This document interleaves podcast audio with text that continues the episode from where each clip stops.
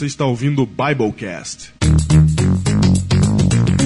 Podcast do site confissõespastorais.com.br. Eu sou o pastor Diego Barreto, distrital de Pedreira, presente ao vivo em Guadalupe.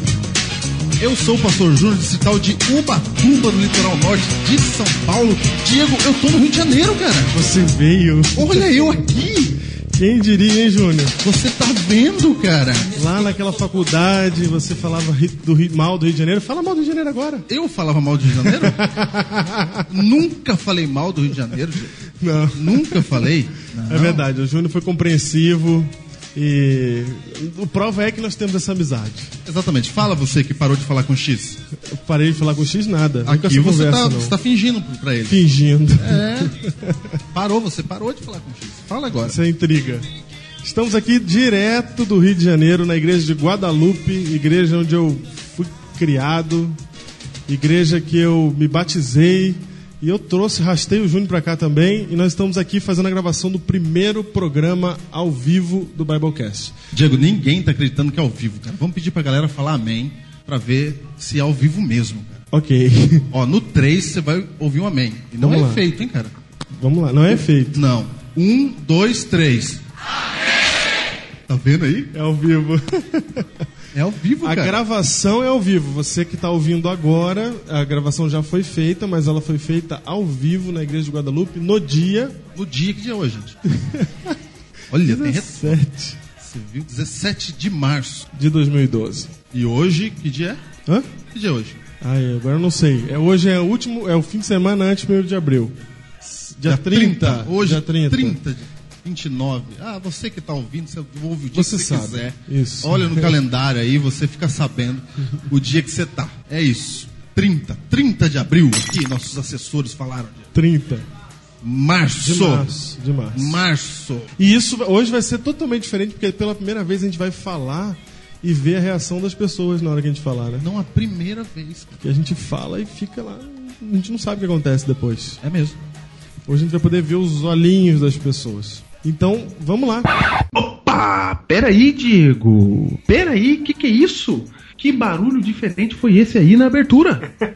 Segura aí que a gente não vai ouvir o programa ao vivo ainda todo de uma vez. Primeiro tem Opa. a abertura. Diego, que história é de ao vivo, cara? Como é que é isso? Ao vivo, a gente gravou ao vivo do Rio de Janeiro, Júnior. Cara, ao vivo, a gente gravou ao vivo. Nós fomos lá no Congresso A Trindade Satânica, realizado Nossa, igreja, olha o nome do congresso, cara.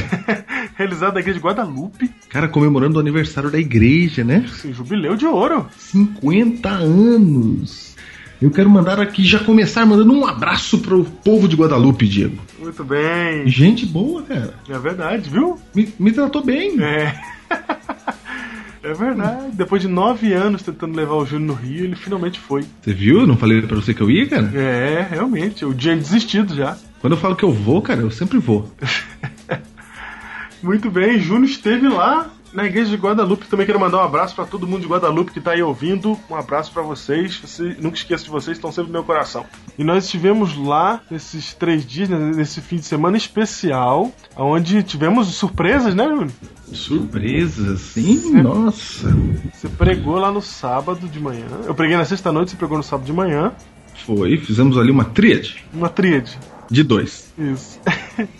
E no sábado de manhã eu tive o privilégio de batizar o meu amigo de infância, meu irmão Rodrigo. Cara, já pensou, cara? Foi todo o poder a programação.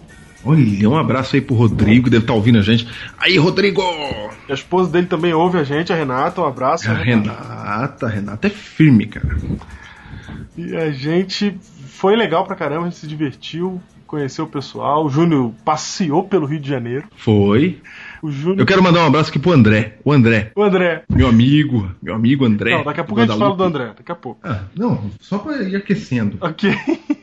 certo? Eu preciso mandar um abraço pra ele. Daqui a pouco a gente explica quem que é André. Isso mesmo. E o Júnior, eu levei o Júnior lá na. lá na. onde pula de asa delta, né? É porque o Joãozinho precisava ver da onde o Blue pula no filme Rio. Exatamente.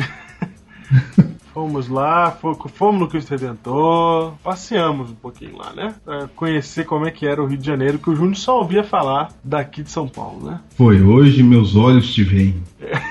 certo.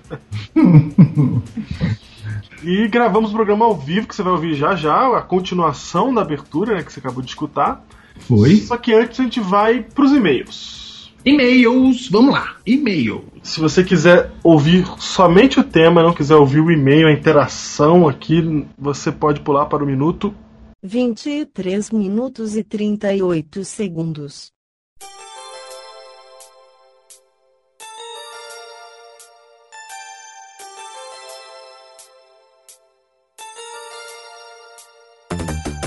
Muito bem, Diego, e-mail aqui do Eric. e-mail do Eric. Só lembrando que nós estamos nos e-mails de março. Isso. Estamos de lá pra trás, pra frente, de lá pra trás, vindo pra hoje, ok? Ok. 4 de março.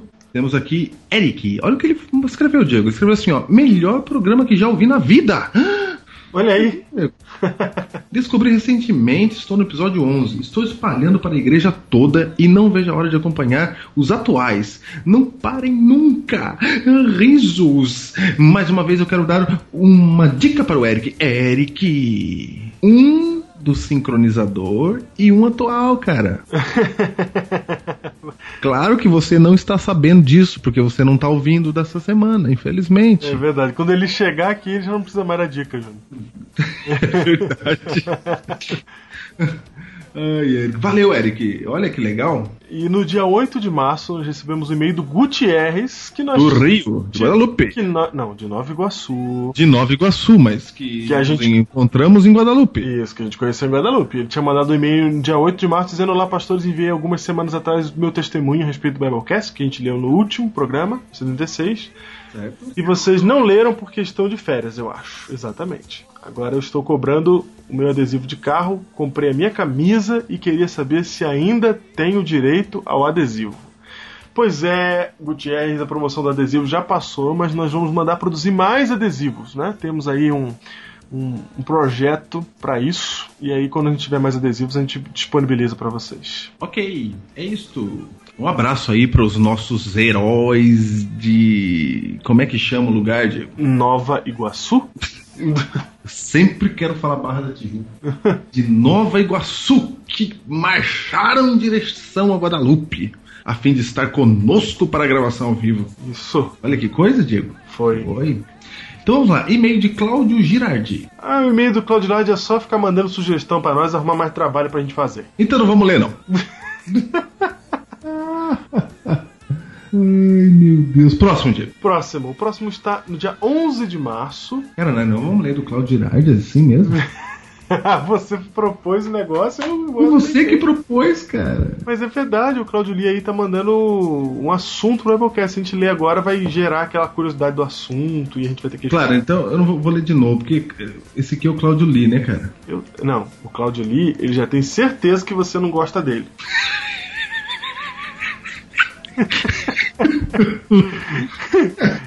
ele já tem certeza disso, porque você não foi, a gente não foi pra Tubarão por sua causa. Daí ele já fala que você não gosta dele. Cara, Você ainda é me o faz uma apareceu aqui, cara. Cláudio Girardi. Não, não, não soou na minha cabeça. Ah, ok. O nome do grande herói, Cláudio Lee. certo. O Cláudio Lee acho que não gosto dele, cara. Ele tem certeza. Ai, ele tem certeza. Depois eu vou ler o e-mail dele aqui. Ah, vai ler. Cara, o Claudio Lee, cara, eu diria um dos ícones do Biblecast que, que, que dá estudos bíblicos. Cara. Eu sei. Vamos lá. Olá, queridos. Mais uma sugestão para um Biblecast. Você percebe, Claudio Lee, que o Diego quer nos colocar um contra o outro. Não, vem com essa conversa não. Você falou que não era pra ler o do Claudio Lee. Vai, lendo e relendo a Bíblia, sempre acho passagens dizendo que os filhos estão sofrendo as consequências dos pecados dos pais até tantas gerações. Eu gosto desse tema aqui, hein? Uhum. Em outros lugares, a Bíblia diz que cada um será punido pelos seus pecados individuais. Afinal, que rolo é esse nas Escrituras? Se o filho não tem culpa do pecado dos pais, por que ele sofre tantas consequências? Alguns exemplos dos muitos que já encontrei. Não inclu- ah, os dez mandamentos, certo? Uhum.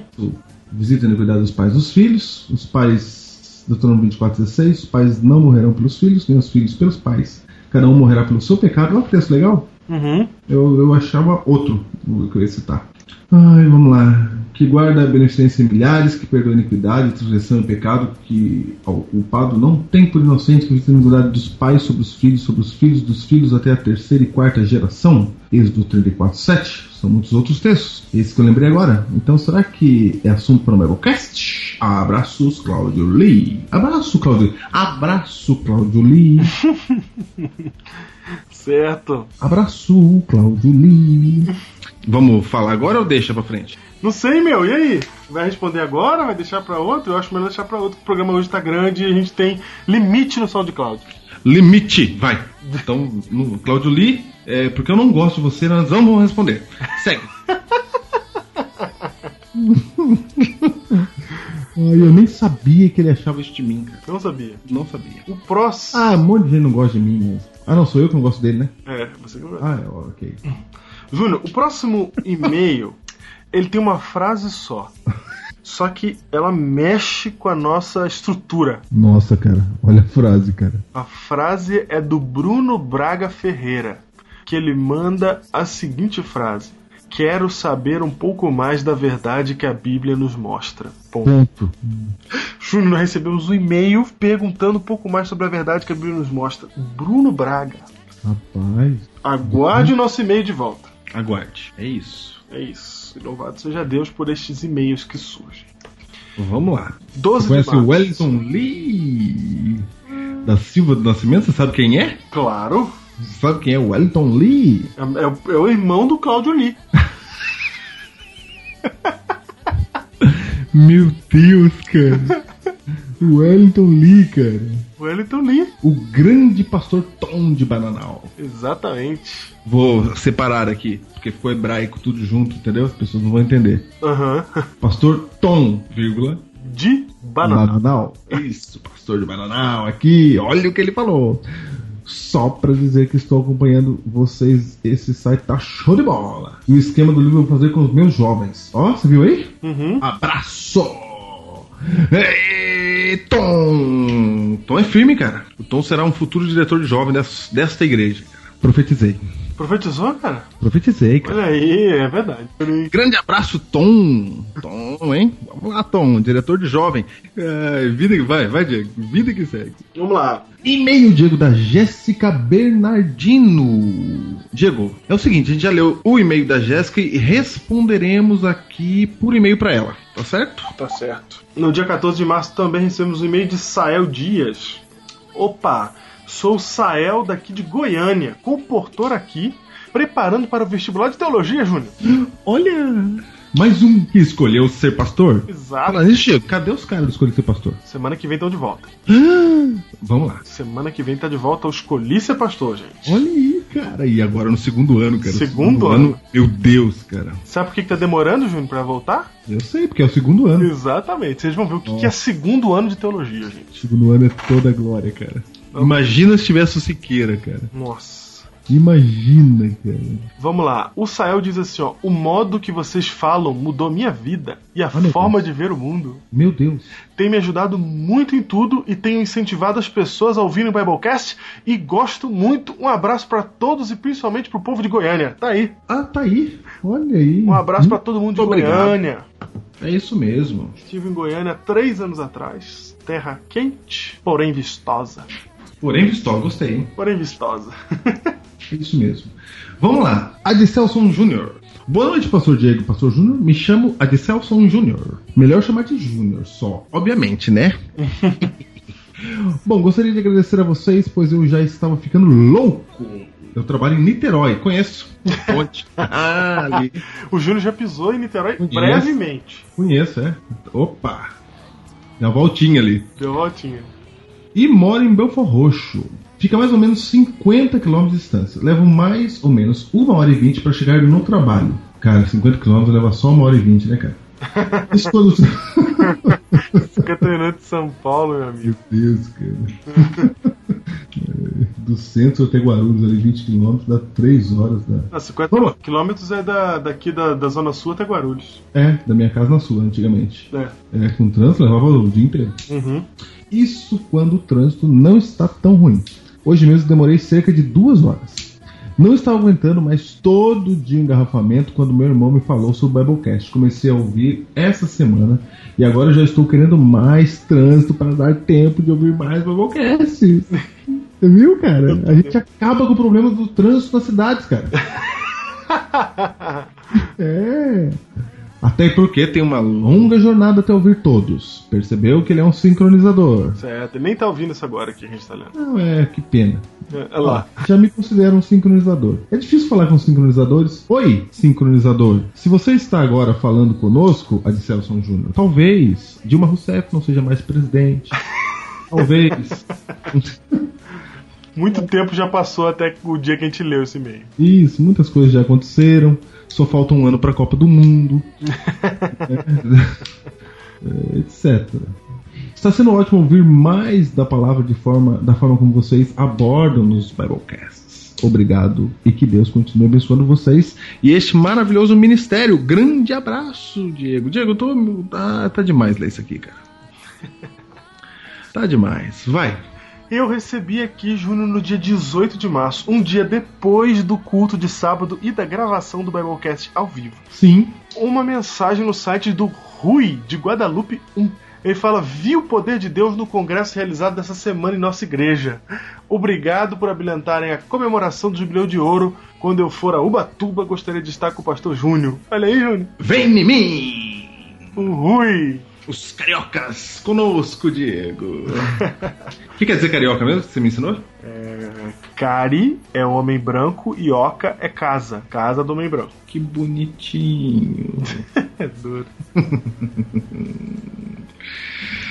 Vamos lá. E-mail de 19 de março, Diego, dia em que nasceu o grande e maravilhoso Pastor Júnior. Ah, não, não. A gente gosta de fri- frisar os feriados nacionais. Ok, feriados nacionais agora. Sônia Albuquerque, Diego, olha o que ela escreveu nesse grande dia. Pastor, eu comecei a assistir hoje seu programa. Estou gostando muito, parabéns pelo seu talento. Vocês veem que ela tá falando tudo no singular, né? Uhum. É porque era meu aniversário. como pastor e principalmente como pessoa. Eu, como sua irmã em Cristo, fico muito orgulhosa de te conhecer desde bebê. Que Ah. o Senhor tá falando de mim.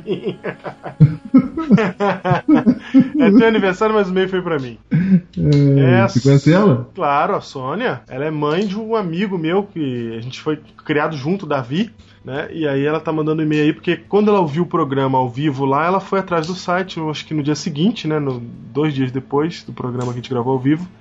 E aí por isso que ela tá comentando aí que ela me conhece desde bebê. Uhum. E ela diz que Jesus continue a abençoar poderosamente. Um beijo, fica na paz. Assinado Sônia, é mãe do Davi, meu amigo. Aí, ó. Aí, Ah, não esqueça de orar por mim, pelo Davi e pela Angélica. isso, Diego, você, você é tolinho. dela. Tolinho. Por que, que eu sou. Lá vem. tolinho. Por que, que eu sou telinho? Porque esse e-mail é no dia do meu aniversário. E o que ela fez aqui foi um midrash, Ah, ok. certo? Uhum. Um midrash. Ela escreveu pra mim, Falando comigo. ando com você. É, Entendi. isso é a profecia pura, cara. certo. Profecia pura. Vamos lá. É, Valeu, Cláudia. Muito obrigado. E é isso, Júnior. É isso. Acabaram os e-mails aqui. Tem só mais um comentário aqui que a gente recebeu da Michelle. Que ela ouviu o Biblecast 29, o Leão, a Feiticeira o Guarda-Roupa. Ela achou que foi simplesmente perfeito.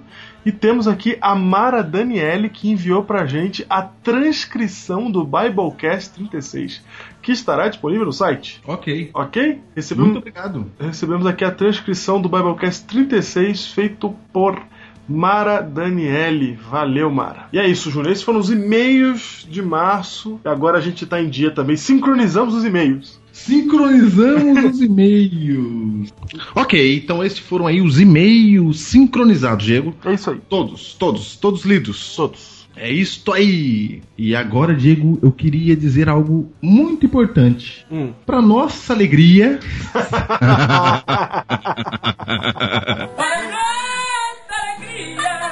claro, para nossa alegria, saiu uma reportagem do Biblecast na revista Mais Destaque, Diego. Olha aí. De duas páginas.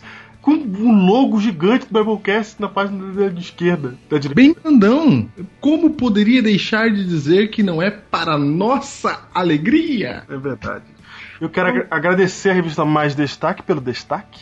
Sim. E a também Danúbia França, que a jornalista que escreveu sobre o tema e fez a reportagem. Que legal, gente. Não, mas é que legal mesmo, hein? É legal, é todo poder. Não, é firme. Eu nem, a gente nem sabia, né? Foi, pegamos, fomos pegos de surpresa. Os heróis que descobriram. Foi, é verdade. Os heróis que descobriram, olha aí. Ok, vamos lá. Contextos da gravação ao vivo, Diego. Vamos dar os contextos. Primeira coisa que você talvez, você se for uma pessoa bem cri-cri, você vai perceber um zumbizinho, um zumbidozinho lá no fundo. É de gravação ao vivo, é assim mesmo. É bem discreto, Ok, ok? ok. Nós gravamos ao vivo, né? Quando nós gravamos ao vivo, tinha lá, lá tinha música ao vivo. Tinha música ao Tinha vivo. música ao vivo. Então, Como passagem de tempo, tinha passagem de tempo lá, gente. tinha passagem de tempo ao vivo lá. Tá pensando que. Exatamente, é um famoso é, músico, Saxofonista. saxofonista, né? O André Paganelli. Foi. Esteve presente lá e vai ser mencionado durante o programa pelo Júnior aí, que vai usar ele como exemplo. Isso mesmo. o André Paganelli, que é o saxofonista que fazia a passagem de tempo pra gente lá ao vivo, ok? Passagem de tempo ao vivo, olha aí. E se você se perguntar por que, que não usamos aqui na edição o Paganelli na passagem de tempo, é por causa do realmente do tempo do Biblecast, para que você pudesse baixar aí ele mais curto, etc. É isso. E Júnior, agora que você tá sabendo então o que aconteceu lá, algumas coisas que aconteceram lá, é preciso dizer também que teve uma parte, Júnior, um momento importante que, que não ficou gravado em áudio, e que a gente vai ter que explicar pra você. Hum, Assim que a gente estava se apresentando lá na igreja, né? Que tava cheio de gente pra. pra- isso. O, o Júnior se apresentou como paulista, né? E, e havia alguém na, na plateia ali, bem perto do Júnior, bem na frente, assim, à esquerda. Alguém que vai ser apresentado para você durante o programa, que se chama André. André. Trata-se de um, um armário. um- Ele será chamado carinhosamente de negão. Isso, exatamente. Carinhosamente. Você tem uma foto dele aí no post em posição de MMA, Isso. só para você ter uma ideia de quem a gente tá falando. Ok. Só que durante o programa, o Júnior faz várias menções visuais a ele, ou seja, ele aponta pra pessoa e todo mundo na plateia tá entendendo, mas você que tá ouvindo não vai saber para quem o Júnior está apontando. Mas você vai ver a fotinha. Você vê a fotinho. E é por isso que no meio da gravação ao vivo, quando você escutar esta palavra, André. você sabe que o Júnior está apontando para ele. Toda vez que você ouvir isso, é porque o Júnior está se referindo ao negão.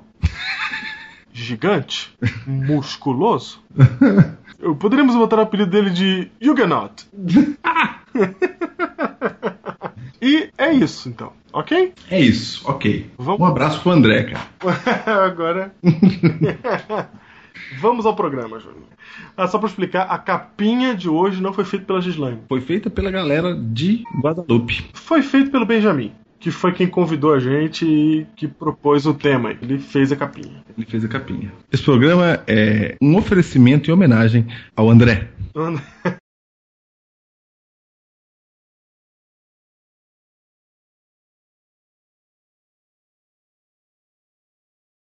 All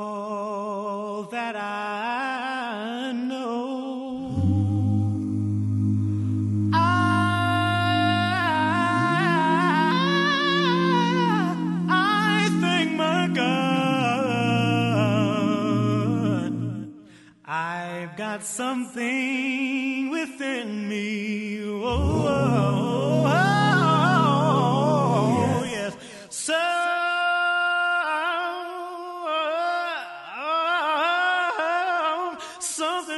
Qual é o tema de hoje, Júnior? O tema de hoje, Diego. Aliás, qual, que número do episódio é hoje? Primeiro. Ah, Diego, faz uma semana que a gente voltou das férias, não é? Mais uma semana. Uma semana que a gente voltou das férias e tem um detalhe. Esse Biblecast, como é o Biblecast que fala de mentira, hoje é o Biblecast número 76 e meio, Diego. Porque a galera achou que era o 77, cara.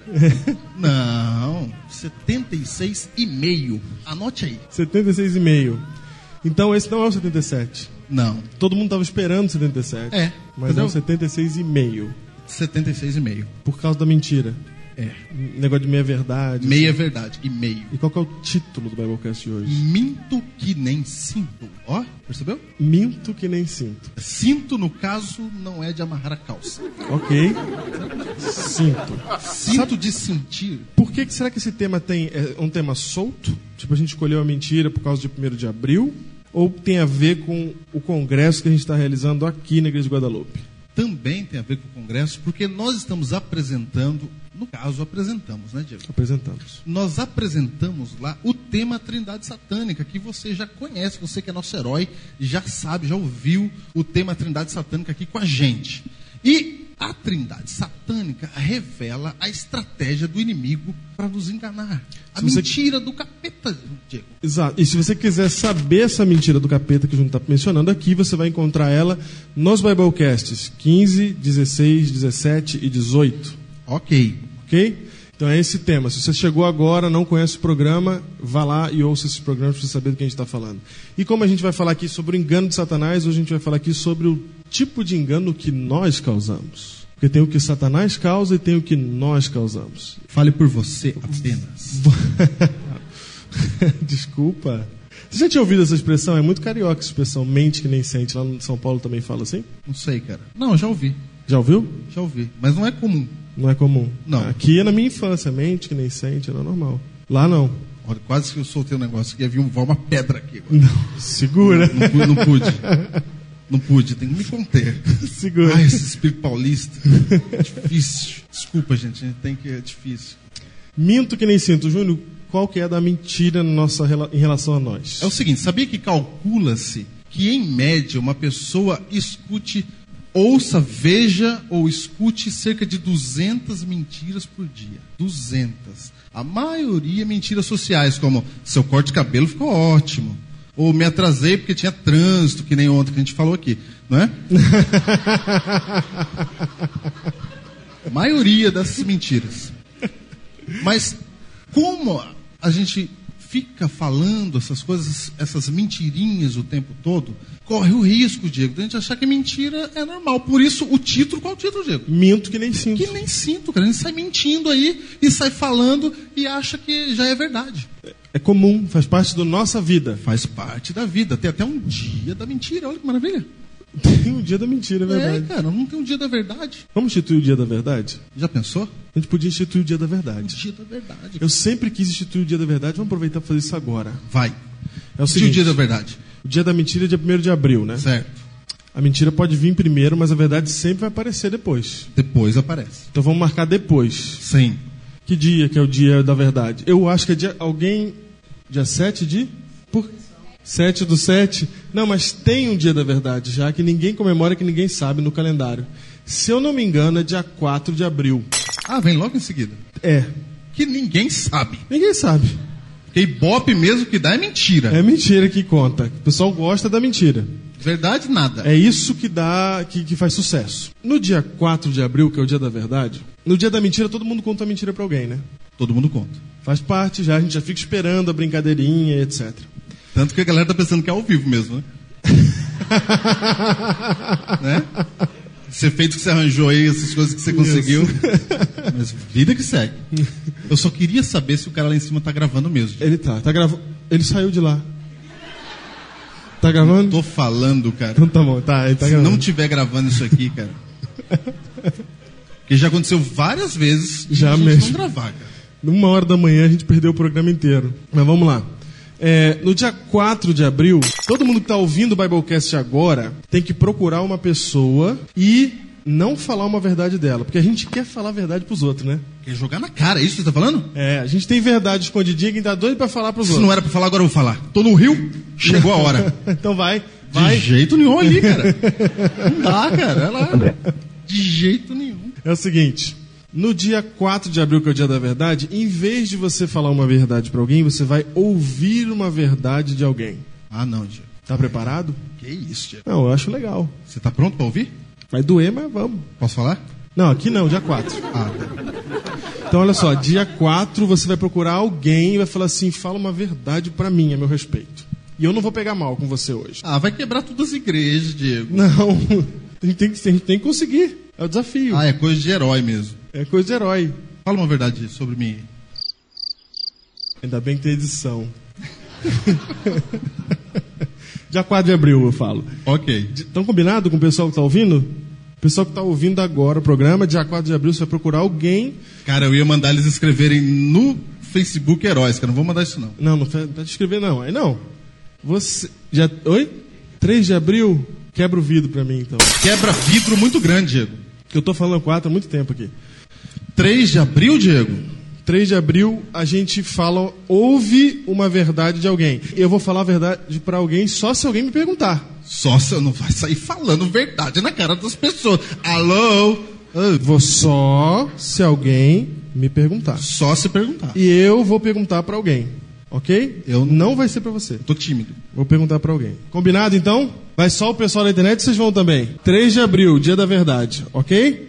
Então vamos quebrar esse paradigma do engano que há em nós. O que mais, Júnior? Fala mais de mentira pra gente. Eu não conheço muito desse assunto. Tá bom.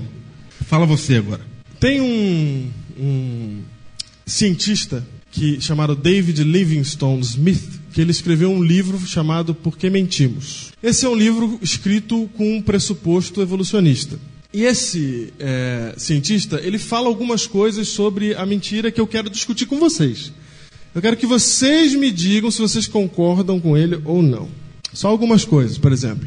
Ele diz que a mentira está na nossa natureza, que tudo dentro de nós, é, até nosso organismo mente, para você ter uma ideia. Ele diz isso. Eu tenho uma pergunta para vocês. Ele fala assim, ó, eu vou usar o argumento dele, tá? Só para a gente definir o que, que é mentira aqui. Ele fala, por exemplo, que um camaleão ele mente porque ele troca de cor para poder se defender, para poder né, se proteger. Você acha que isso é uma mentira ou não? E se você acha, quero que você fale alguma coisa, argumente alguma coisa. É mentira ou não é? Benjamin, ajuda a gente aí. O que vocês acham? Um camaleão está mentindo quando ele muda de cor? O camaleão, gente. Para quem não sabe, camaleão é um bicho que muda de cor. Ok? Só para ficar claro. Já viu aquela expressão mais perdido que camaleão em show do Restart? Essa é nova, É, eu legal, nunca né? tinha ouvido. É isso mesmo. Eu nunca tinha ouvido É essa. isso, cara. Já pensou? Camaleão, show disso. Alguém, gente, para sair em defesa do camaleão? Alguém. Vamos condenar o camaleão aqui? Camaleão mentiroso. Mentiroso? É isso? Ele, ele, Tem ele alguma engana. defesa? Ele engana? Ele engana. Engana? Porque camuflagem é engano. Camuflagem é engano? É engano. O que, que define o engano? O efeito ou a intenção? Vamos lá. Alguém, alguém levante-se em favor da intenção. Eu vou ter que levantar aqui também e ir lá. Vai, Diego, vai, vai. Em- É a tua igreja. Intenção, gente. Quem que acha que é intenção? Vai. Vamos lá. Por que, que você acha que é intenção? Que, que vale, não é o efeito. Porque o objetivo final dele é se defender. Então a intenção dele é justamente se camuflar daquele perigo que ele está sofrendo naquele momento. Como o pastor ali, está se defendendo porque está no rio. Não fala mal do rio nesse momento. Então ele está como um camaleão.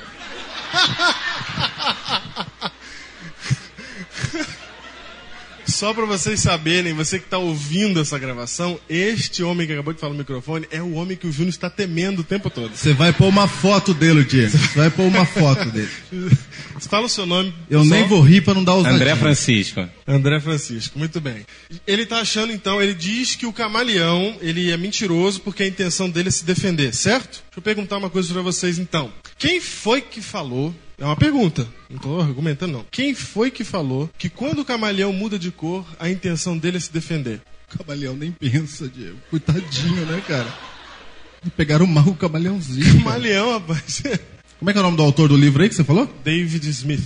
Ok. Então, e aí? Vamos lá. Camaleão não fala, né? Então, será? Olha só, o que que eu estou falando aqui para vocês é o seguinte: o pressuposto do homem evolucionista é: se o bicho faz, tem um motivo para ele fazer. E o motivo é natural, ok? É um motivo natural. Só que essa mesma explicação do motivo natural é a explicação que ele dá porque o homem tem dedo, dedos na mão, porque que o homem tem olho, porque que o homem anda. É a mesma explicação. Você aceita a explicação do evolucionista porque você tem dedos e porque você anda? Não. Mas a do camaleão você aceita. E se Deus criou o camaleão para mudar de cor?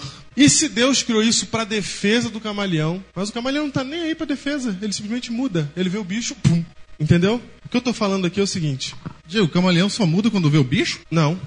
Ele Não. muda quando tá no negócio, né? Na cor. Ele chega na cor e fala gostei, vou ficar assim. Não, ele não, ele não, ele não fala gostei, acho que fica. Ele nem fala gostei, é lógico. Fica, é. Certo. Ele nem sabe que fica. Então vamos, vamos dar outro exemplo do camaleão, além do, do, do camaleão. Por exemplo, ele diz assim, ó, que o útero feminino ele é independente da mulher. Ele suga o alimento, suga sangue para poder alimentar é, o bebê e quem manda a- na gestação não é a mulher, é o útero. É o útero que manda na gestação. Ele que diz: agora é hora de nascer. Ok? Agora, agora vai fazer assim. Agora o alimento que vai receber é esse, etc. Ele diz isso. Dizendo isso, ele diz o seguinte: e o útero, para ficar dentro da mulher, porque ele é o tipo um corpo estranho, ele imita o DNA da mulher para poder ficar dentro do corpo. Então ele está enganando o corpo, ok? No entanto, como que o útero é independente da mulher se ele foi gerado na mulher? Alien, oitavo passageiro. Ridley Scott explica, né? É. Peraí, Diego, quer dizer que o camarada fala que o útero, ele, ele, ele, ele não é da mulher.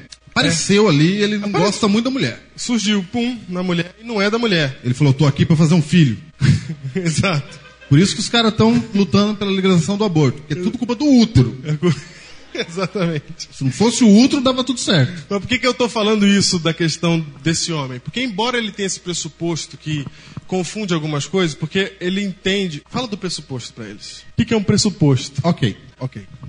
O pressuposto é o seguinte: pressuposto é uma ideia que você tem e que faz todas as suas atitudes e pensamentos, as decisões que você toma ou aquilo que você acredita depende do seu pressuposto. Por exemplo, se você acredita que houve uma grande explosão e o homem evoluiu num período de milhões e milhares e milhares de anos, se você encontrar um peixe no alto do, da Pedra da Gávea, eu tô bom, hein, Diego? Tá bom. Pedra da Gávea ele conheceu agora essa semana.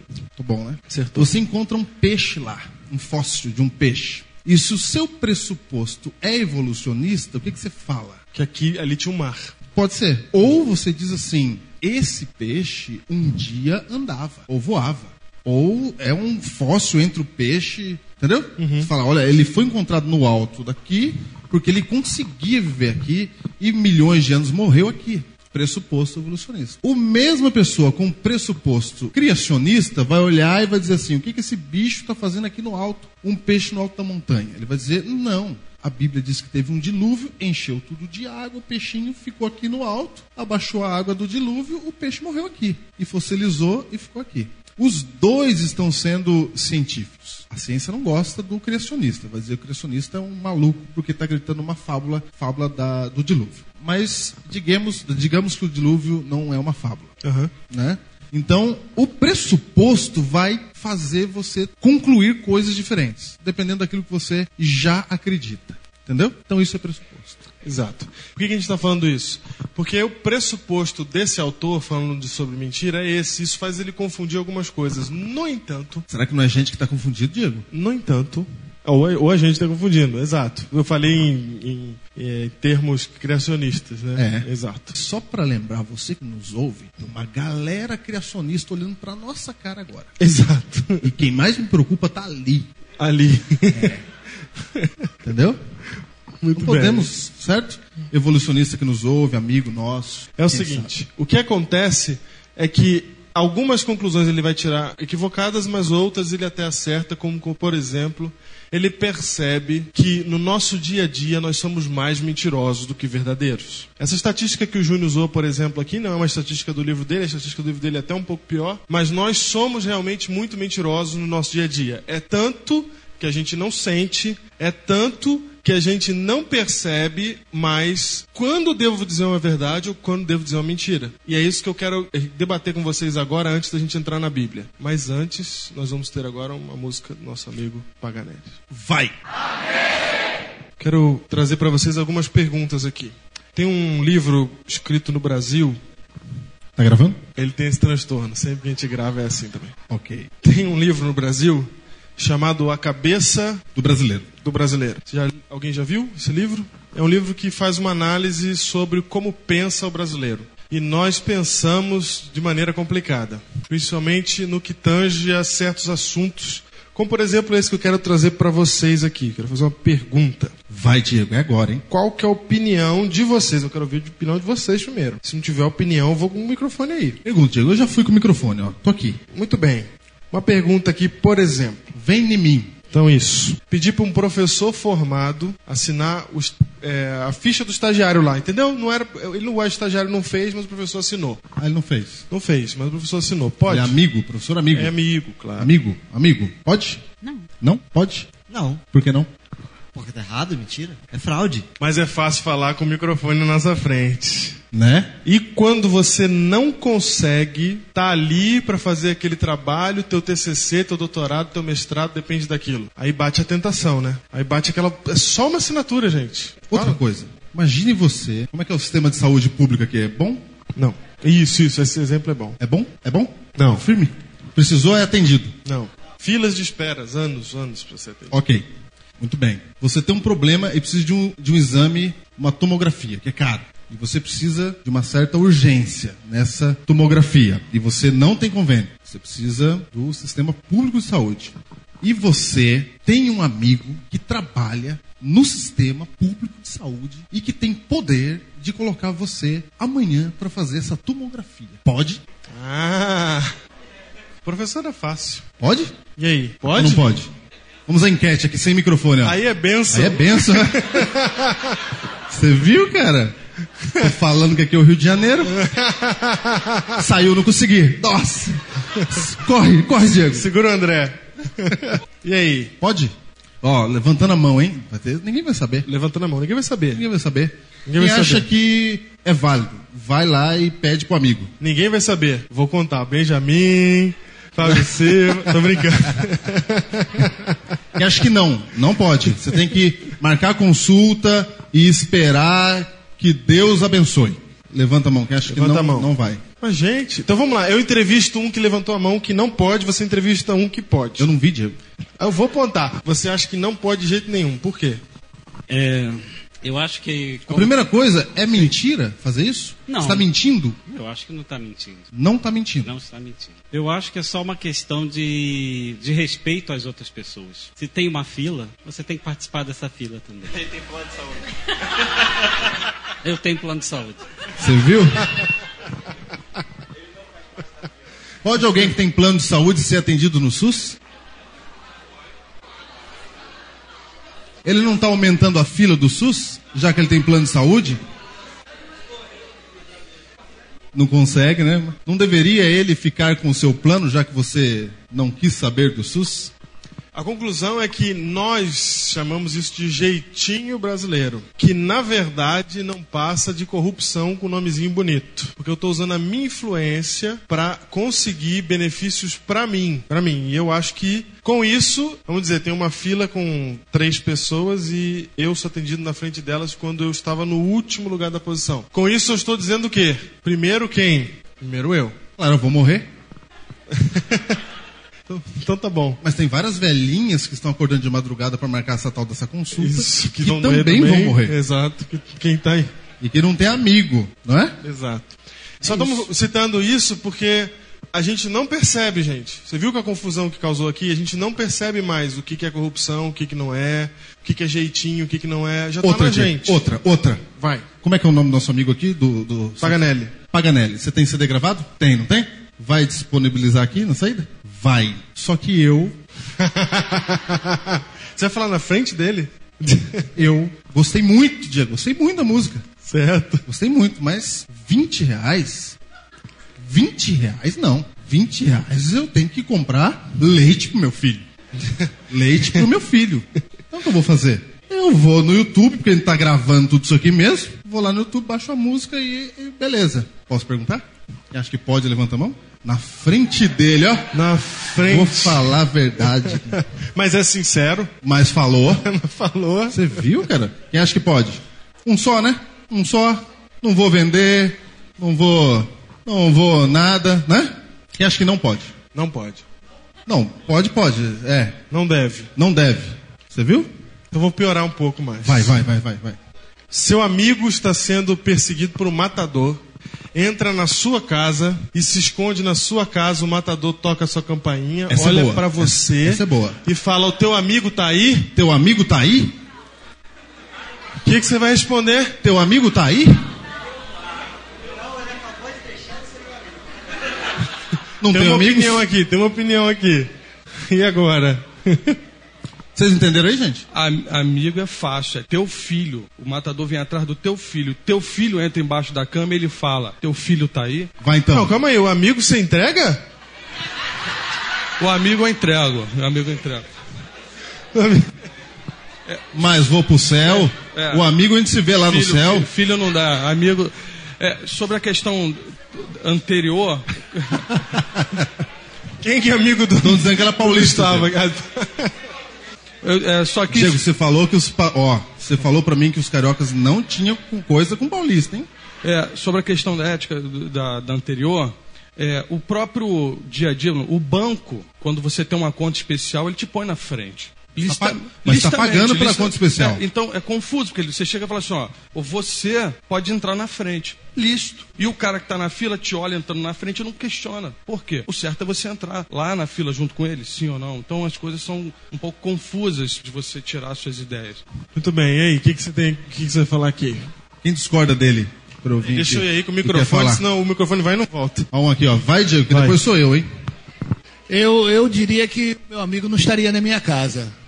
Porque é para salvar uma, vi- uma vida. E Pode mentir. Eu tenho um respaldo bíblico. Olha lá, eu minto. Deus manda eu mentir. Em nome do Senhor.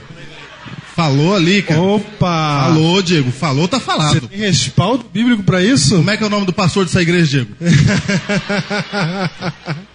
Fala. Raabe, Olha lá, é ela falou que os espias não, tinha, não tinham estado na casa dela. E, no entanto, eles estiveram. E a causa, eu acho que foi uma causa justa. Salvar aquelas pessoas, como também a nação.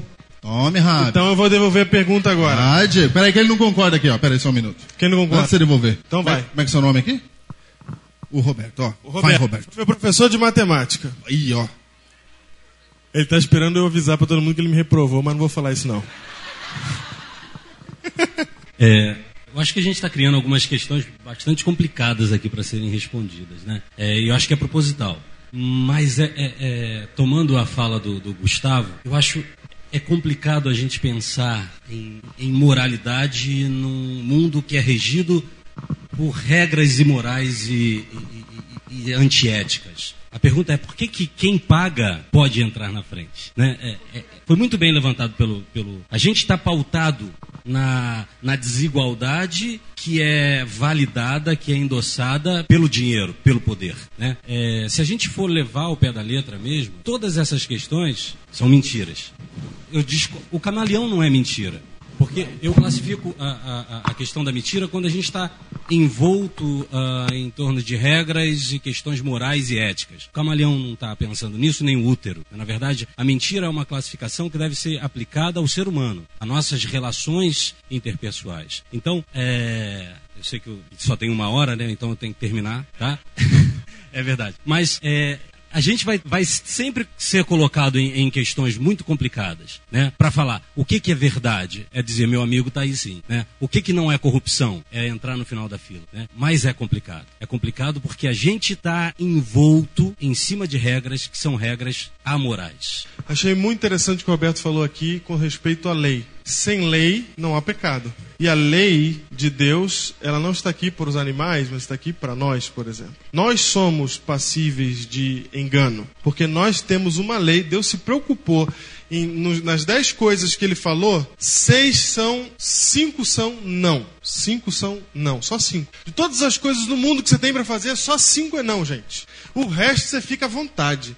Dá para você fazer um monte de coisa nessa sua existência, menos cinco. E uma delas é não mentir. Um dos critérios da lei de Deus. Isso significa, isso demonstra a importância dessa lei para ela estar em destaque, porque ela podia ser só um desdobramento de outra lei, né? Ok. Mas não é um desdobramento de uma lei, ela é a Não, base. é ali. Tá nos Ela dez é mandamentos. Está nos dez mandamentos. A base é não mentir. E daí se desdobra um monte de outras coisas. Tem mais uma opinião aqui?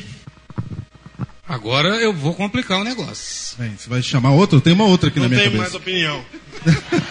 Preste atenção aqui. A gente está falando de pirataria na internet, né? Não foi falado aqui? Qual é o programa de computador mais pirateado do mundo? Não sei disso aí, eu não conheço. Windows. Qual é o programa de computador mais vendido do mundo? Windows. Qual foi o filme mais pirateado do Brasil? Tropa de Elite. Qual o filme que mais teve audiência no cinema no Brasil? Tropa de Elite. Qual foi a peça que já botou um milhão de pessoas na- no teatro? Nós na fita. Quando aconteceu isso? Quando alguém pirateou a peça e botou na internet. Quando botaram Joseph Klimber na internet, ninguém sabia quem era a companhia de comédias melhores do mundo. Botaram Joseph Klimber na internet, o teatro entupiu.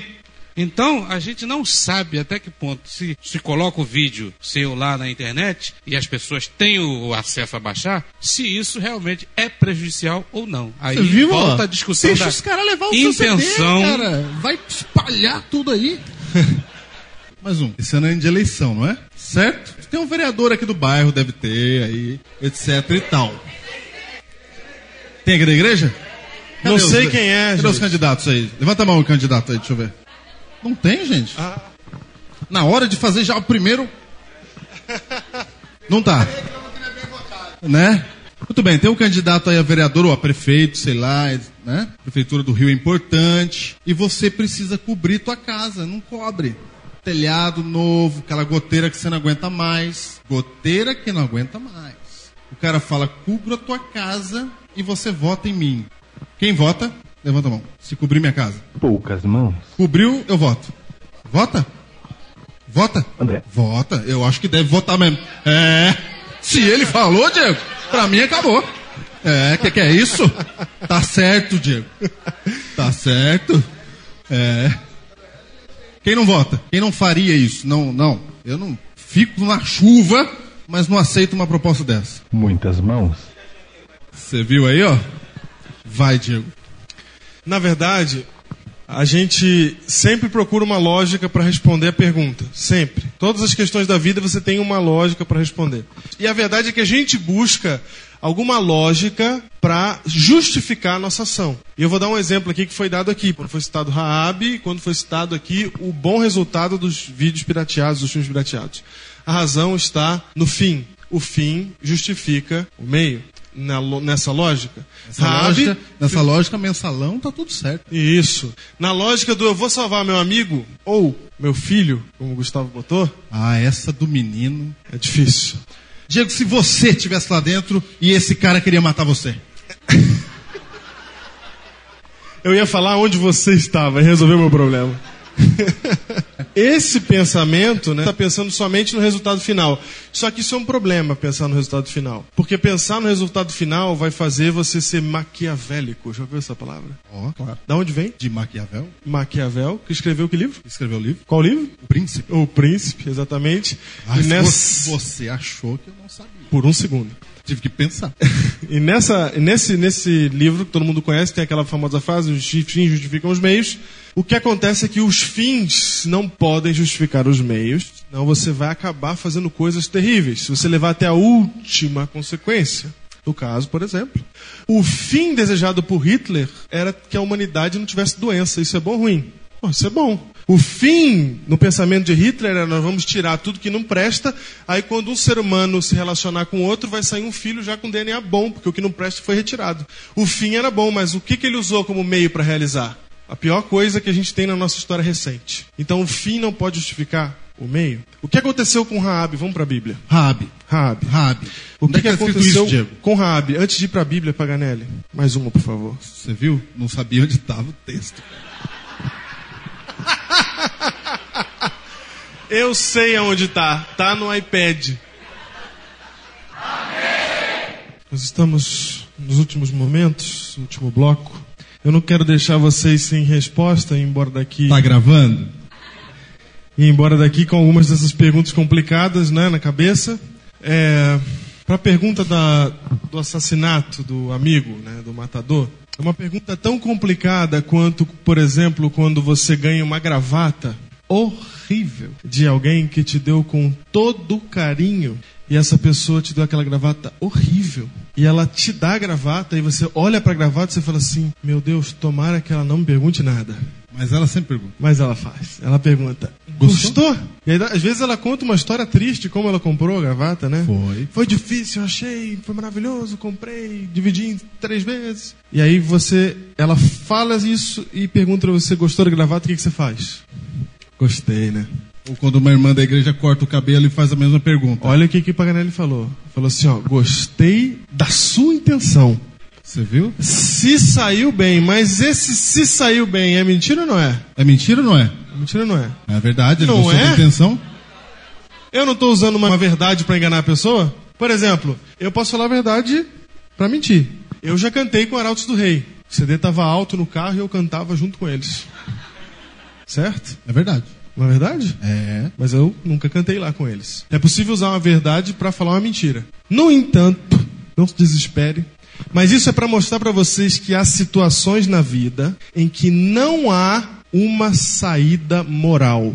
Há situações na vida em que não há uma saída moral. É o caso de Raabe. Qual era a situação dela? Os espias estavam na casa dela e aí chegaram para ela e perguntaram: "E aí, cadê o povo de Israel que estava com você aí?" Ela falou: "Não sei de nada." Um homem chamado Benjamin Constant, um francês, um filósofo francês, ele diz que se você disser para o matador aonde está o seu amigo, essa resposta é mais imoral do que mentir, por exemplo. Mas é Benjamin Constant. Benjamin Constant falando. Saber Ok? de Deus. Essa é a opinião dele, exatamente.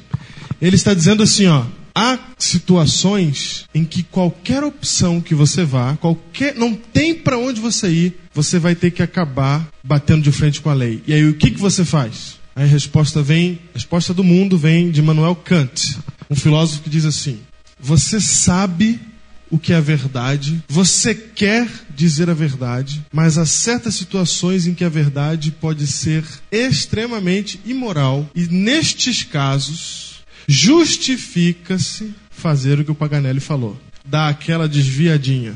Gostou da gravata? Nunca vi uma gravata dessa na minha vida. Nunca vi. Igual essa eu nunca vi. Eu estou falando a verdade. Com isso eu estou dizendo assim, ó, eu quero falar a verdade, mas nessa situação ela não existe opção boa. Então eu estou escolhendo a menos pior. Ele diz assim, o Kant diz assim, ó, de alguma maneira você está pagando uma homenagem, vamos dizer assim, à lei moral. Você está dizendo assim para o universo, eu quero fazer a coisa certa, mas não me deram essa opção. É, é, se eu ficar, o bicho pega, se eu correr, o bicho come. Eu não tenho opção. Se eu fizer nada, eu peco. Se eu fizer alguma coisa, eu peco. Então, qual opção eu escolho? Ellen White fala que sempre que a gente tiver uma dificuldade de escolher, ela diz escolhei pelo quê? Pelo amor. Pelo amor. A Bíblia também E ela fala assim, ó, é melhor errar. Opa, é melhor errar pelo amor do que pela justiça. Por que, que ela fala isso? Porque ela sabe que tem horas que você vai ter que errar porque as opções são todas erradas. O mundo gira isso para você, gera isso para você. Por duas razões. A gente está no mundo caído e, segundo a sua natureza, é pecaminosa. Não tem como escapar. Por isso que a gente precisa de Jesus como Salvador. Precisa de Jesus como Salvador. Ok? Que foi o que ele falou, o professor de matemática ali, que a gente está num mundo mau. Isso. Por que, que isso é importante? Porque eu, como cristão, posso fugir dessa situação. Não vou conseguir sempre, mas posso lutar, entendeu? Se eu vejo que a situação vai me levar para um lugar onde não tem saída, eu já evito aquilo, certo? Eu evito, eu busco evitar. Mas o dia que não tiver jeito, daí esta é uma opção. Mas a Bíblia tem uma resposta ainda mais excelente do que a de Immanuel Kant. Antes da resposta mais excelente, porque essa é de Kant. Essa é de Kant. Vamos então para a Bíblia. Só falando de Raabe, Raabe está em Josué, capítulo 2. Ok. E aonde que está o outro texto lá de confessar? Que a gente... Provérbios 28, 13. Eu falei, seu miserável. É, a gente olhou ali. É isso. Fala. É legal falar esse negócio aqui, porque de vez em quando chegam uns prega- pregadores citando texto de cor, etc. A igreja fica impressionada. É só decorar antes, gente. Falar de cor. Pronto, fácil de fazer isso. Então veja, Rabi é o seguinte: em Rabi a Bíblia não faz juízo de valor, ele só conta o que a menina fez. Ele não faz juízo de valor. Conta o que a menina fez. A menina não era da igreja.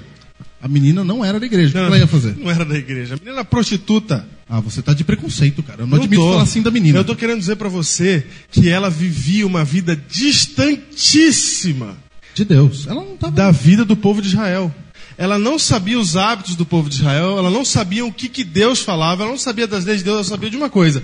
Esse Deus está vindo aí, está arrebentando com todas as cidades que ele passa pela frente. E eu não vou mexer com gente desse povo. E naquela época a guerra era entre deuses, não era entre reis.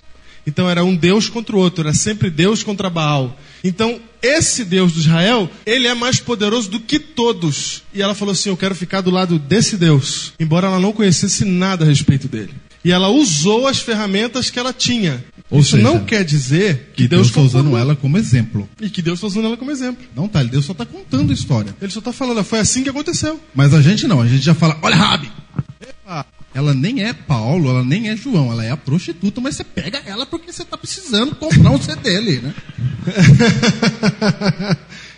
Agora você imagina, agora você imagina Raabe falando Ela assim, nem era profeta. A destruição das cidades era evangelismo que Deus realizava, porque assim ele chamava atenção. Então, quando ela ela atendeu o apelo de Deus, ela entendeu, ela atendeu o apelo, Deus falou assim: quem quiser me aceitar, vem aqui na frente. Ela foi. Ela falou: eu quero fazer a vontade de Deus. Aí Deus fala assim: tudo bem, só põe um cordão vermelho aí, né? E fica do meu lado. E a primeira coisa que fica do lado de Deus que ela pôde fazer foi esconder os espias. Foi o jeito dela de fazer isso, porque ela não sabia como fazer. Deus julga o que, Júnior? A intenção do coração. A intenção a do Bíblia coração. também. Imagina se É. Deus falasse assim, ó, Rabi, isso que eu fazer. salva meu povo. Ela, tá bom. Rabi, onde estão eles? Já foram. Aí Deus fala, epa! Mentiu. Queima. Morre Rabi. Isso. Uma pessoa que no coração não sabia o que fazer. Rabi ia dizer, oi.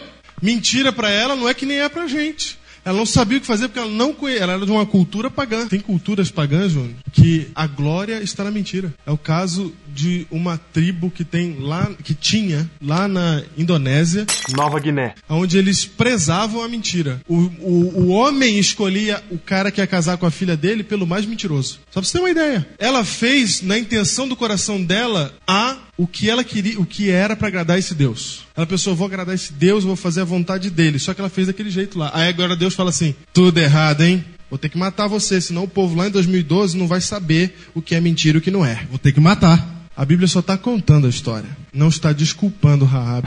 Nesse momento, alguém da plateia levantou a história de Sansão, dizendo que Sansão mentiu por várias vezes e só foi perder a sua força depois de ter mentido já seis vezes e então ter ficado sem cabelo. E a resposta que demos é a que segue. Certo. Então é isso mesmo, ele procurou aquilo. Deus falou, não, não vai casar com filisteia. Só para saber, Sansão não, não, não quebrou o nazireado dele. Não era para casar, Diego. Não era. Não, não, muito antes. A gente sabe dessas coisas aqui também. Do quê? Sei que não é para casar com a filisteia. Certo. A gente também entende esse, É. esse linguajar. Mas não tem na igreja, etc. Sansão pensou. O problema de Sansão é que ele quebrou o nazireado dele quando ele matou o leão e ao voltar ele encontrou um favo de mel no leão e ele meteu a mão. Nazireu não pode tocar em bicho morto. Ele não perdeu a força porque cortou o cabelo dele. Ali foi o fim da picada. Ele já tinha quebrado o nazireado dele quando meteu a mão no cadáver. Só pra você ter uma ideia. Quando ele estava mentindo, ele já tinha ido há muito tempo.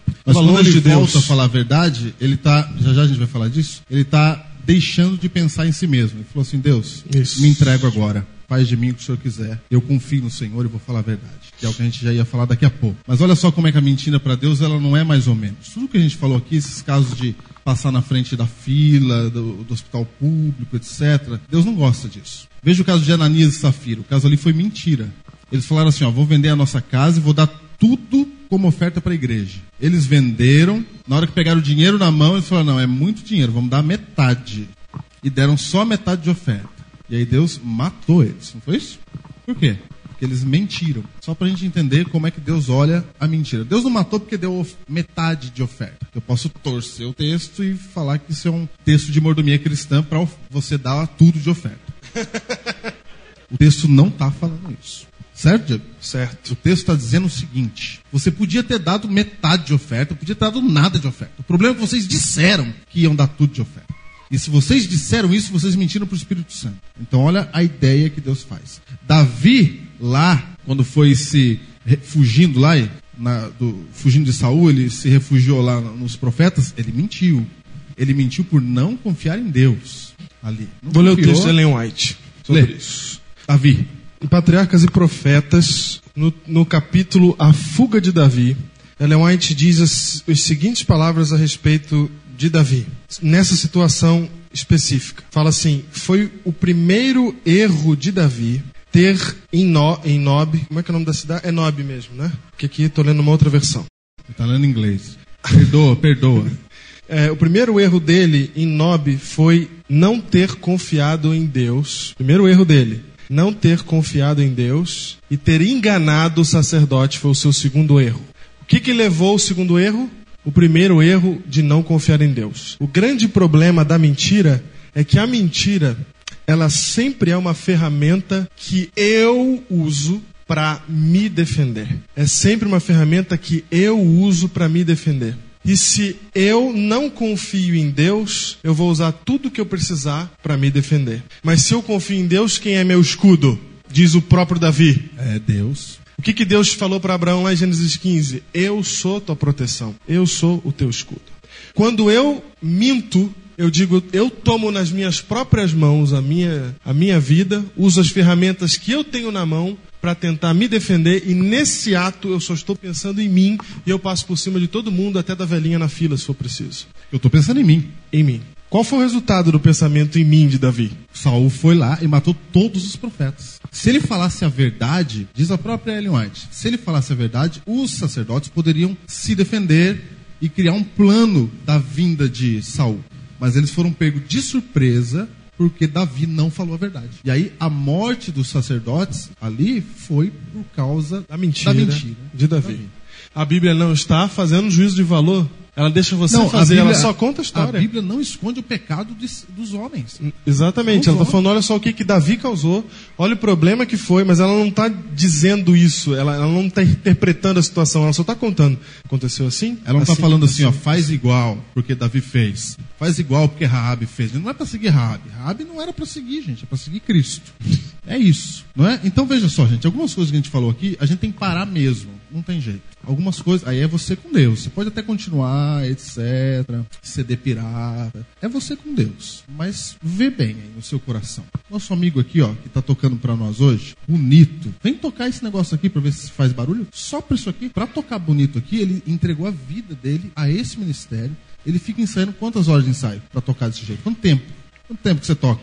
20 anos. Aí eu quero pegar 20 anos de trabalho e eu quero para mim.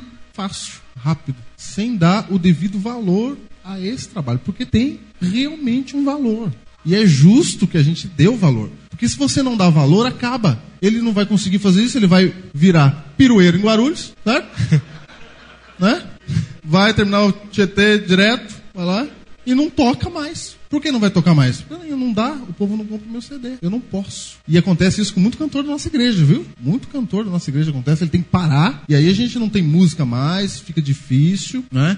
Então é isso, a mentira causa várias coisas. Tem algumas coisas que a gente faz, olha só, no caso da eleição, você fica à vontade aí com a sua consciência, gente. Mas nós deveríamos eleger um governante que melhore o país. Não que me, me beneficie. Isso, não mais. que melhore o telhado da minha casa ou que me dê uma dentadura. Não é? Mas muita gente faz. Ou que me dê barraca pro meu clube desbravador. Certo. Não é? Então veja só, você quando for votar, eu penso que você tem que votar para melhorar o Rio de Janeiro, porque porque há várias pessoas precisando de melhoria. Tanto que o, a, os governantes estão recebendo a mensagem lá em cima. Eles estão falando, Ih, eles nem ligam. Vai ficar à vontade aí. Pode pôr o crime no, no Ministério da Mas não importa, é outros motivos. E a gente fala assim, não, é tudo assim mesmo, a gente não faz nada. A gente não sai na rua gritando, a gente não, não faz mais nada, porque a gente acostumou. A gente já acha normal, porque no fundo, no fundo, a gente pensa, se eu estivesse lá, eu faria igual. Você não pensa isso, entendeu? Mas tá ali no gen, tá ali. Tem coisas que a gente já faz normal, já faz igual. A gente já, já minto que nem sinto. Que nem sinto. Você nem sente e já vai fazendo. Isso é muito perigoso para nós que decidimos batalhar em outro exército. Para nós que decidimos batalhar no exército de Cristo. Você sabe por que, que os evangélicos estão sendo vistos aí com poder pela Rede Globo agora? Tem notado? Tudo é evangélico. Não é? Os evangélicos estão cantando lá, etc. Por que, que eu estou falando isso? Os evangélicos estão sendo levados em consideração. Por quê? Porque já tem um estudo que CD de evangélico vende mais que os outros. Porque eles não ficam fazendo copies. Eles vão lá e dão preço. Aí a força começa a crescer. Deus falou assim: ó, se vocês seguirem os meus mandamentos, as outras nações vão ver o poder e a inteligência que nós temos. Eles vão ver. Mas aí Satanás não quer deixar isso. Satanás ele quer cortar ali. Entendeu? Ele quer colocar alguma coisinha para a gente não ver o poder de Deus. Então, gente, é o seguinte: a gente já está acostumado com várias coisinhas aí, com vários detalhes, com vários esse ano é ano de eleição, esse ano é ano aí de política. Eu acho que a gente deve pensar bastante o que, a gente vai fazer, olhar, assistir o jornal aí, porque a gente tem que melhorar as coisas. A gente tem que ser mais consciente. Você não acha isso aí, Diego? Eu acho, inclusive, que a gente. O próprio título do, do tema de hoje, que é Minto que nem sinto, a gente podia substituir por uma, uma outra expressão. É, vou tentar falar de outro jeito, que é eu penso tanto em mim que eu nem sinto. Por isso eu acabo mentindo sem sentir também. Eu me coloco tanto em primeiro lugar que eu nem percebo que eu estou fazendo isso o tempo todo. E eu sou capaz de dizer uma, uma coisa falsa, dizer uma falsidade para que eu me privilegie, para que eu me beneficie. Isso está tão em mim que eu nem percebo mais isso. Mas nisto eu estou demonstrando falta de confiança em Deus. Eu não estou demonstrando aquela frase de Paulo que diz assim: Não sou eu mais quem vivo, mas Cristo que vive em mim. É difícil, hein, Diego? Cristo deixar acontecer mesmo, né? Ó oh, Deus, deixa. Eu me entrego nas tuas mãos. Que é o que a gente falou hoje de manhã aqui, né? Deixa. Porque o Senhor, nosso Deus, Ele é o único Senhor. E o que, que esse Senhor diz, Diego, lá em Provérbios?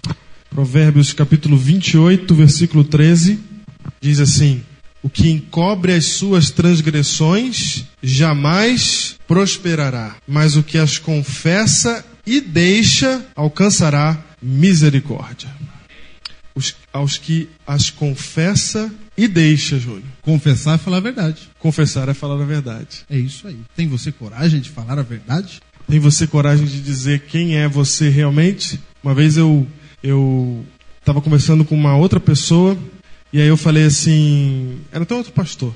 Eu falei assim, vou colocar um adesivo, preciso comprar aquele adesivo da igreja adventista para pôr no carro. Aí ele falou assim, que isso, tá doido? Eu falei, por quê?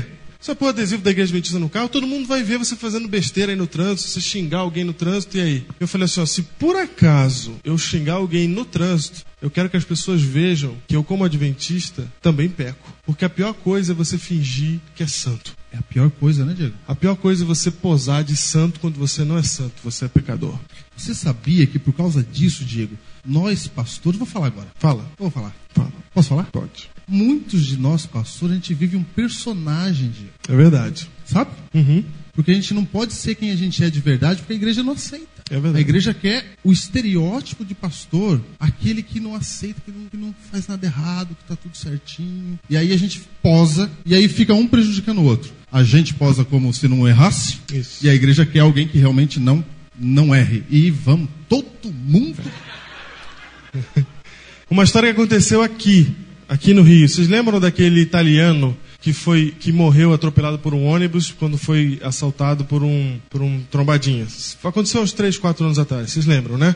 O trombadinha apareceu alguns dias depois numa delegacia e a reportagem dizia que ele se entregou. Quando eu ouvi falar que o italiano morreu porque um trombadinha assaltou e ele estava correndo atrás e foi atropelado, eu pensei, nunca vão pegar esse cara. Nunca vão saber quem foi esse menino. Aí quando o repórter falou que ele se entregou, eu falei, se entregou? O que, que, faz um cara desse se entregar? Ele podia sumir no mundo, ninguém ia saber que foi ele, ele se entregou. Aí eu fui lá ver, né? Olhei para a televisão e fui ver. Aí entrou o menino com uma bermuda, mas uma camisa social abotoada aqui em cima e uma Bíblia debaixo do braço, e o pastor levou ele para se entregar.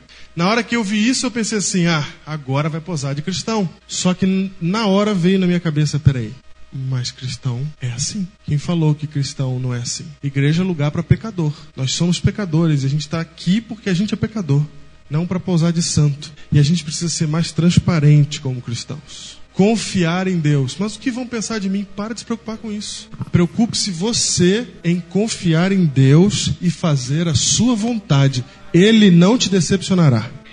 Amém. Ele não te abandonará. Faça a vontade de Deus. Se coloque em confiança de Deus e não confie em si mesmo, não se coloque em primeiro lugar. E com isso nós estaremos lutando contra a nossa natureza. Nossa natureza caída, nossa natureza que diz eu, eu, eu, eu, enquanto Cristo diz assim: aquele que quer me seguir, a si mesmo se negue, tome a sua cruz e siga-me. Essa é a nossa missão: transparência e negação. Quantos aqui ao vivo querem tomar essa decisão? Fala, Senhor, me ajuda aí que eu não consigo. Amém. Você que está ouvindo a gente aí agora, levanta sua mão aí e fala: Eu quero estar do lado da verdade sempre, aconteça o que acontecer. Corremos demais sem parar. Não há nem mais tempo de orar. vida sem Deus, vazia e fugaz, nos afasta mais e mais do que é certo. Verdade e erro gestão, tão perto, tão sem distinção. Deus precisa ter, Deus precisa ver homens de retidão.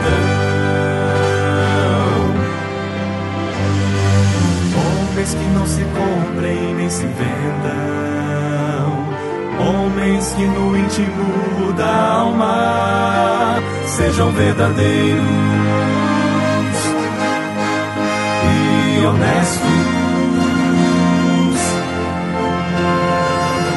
Homens que não temam chamar o pecado pelo próprio nome de consciência, fiel ao dever, como a bússola o é ao polo.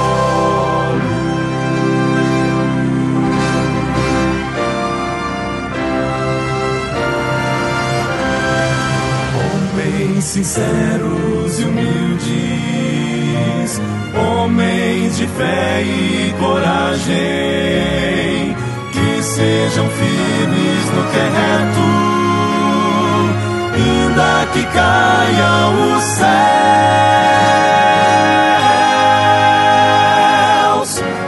Santo Deus, nós te agradecemos, Pai, porque na tua palavra nós encontramos a verdade, Senhor. Há muitas teorias nesse mundo, muitas versões da verdade, mas nós que somos pequenos, nós que, por mais inteligentes que sejamos, perto da tua sabedoria somos como loucos, Senhor. Nós dependemos exclusivamente de ti e da tua palavra. E é por isso que, no teu nome, nesse momento, nós queremos pedir que o Senhor nos desvista de nós mesmos. Por favor, Senhor, nos ajude a nos negarmos, a vivermos uma vida abnegada, uma vida em que nós não buscamos fazer a nossa vontade, mas a tua vontade. Uma vida de confiança em ti, Senhor Deus. Confiamos que o Senhor é quem está à frente e que se te honrarmos, o Senhor nos honrará de volta, como promete a tua palavra. Mas se cairmos e se falharmos como Davi, se cairmos e se falharmos em alguma coisa que nós nem percebemos estar errada, como Raabe, que a tua misericórdia venha sobre nós. Que o teu Espírito nos ajude a confessar e assim possamos alcançar a tua misericórdia. No nome de Jesus. Amém. Amém. Amém.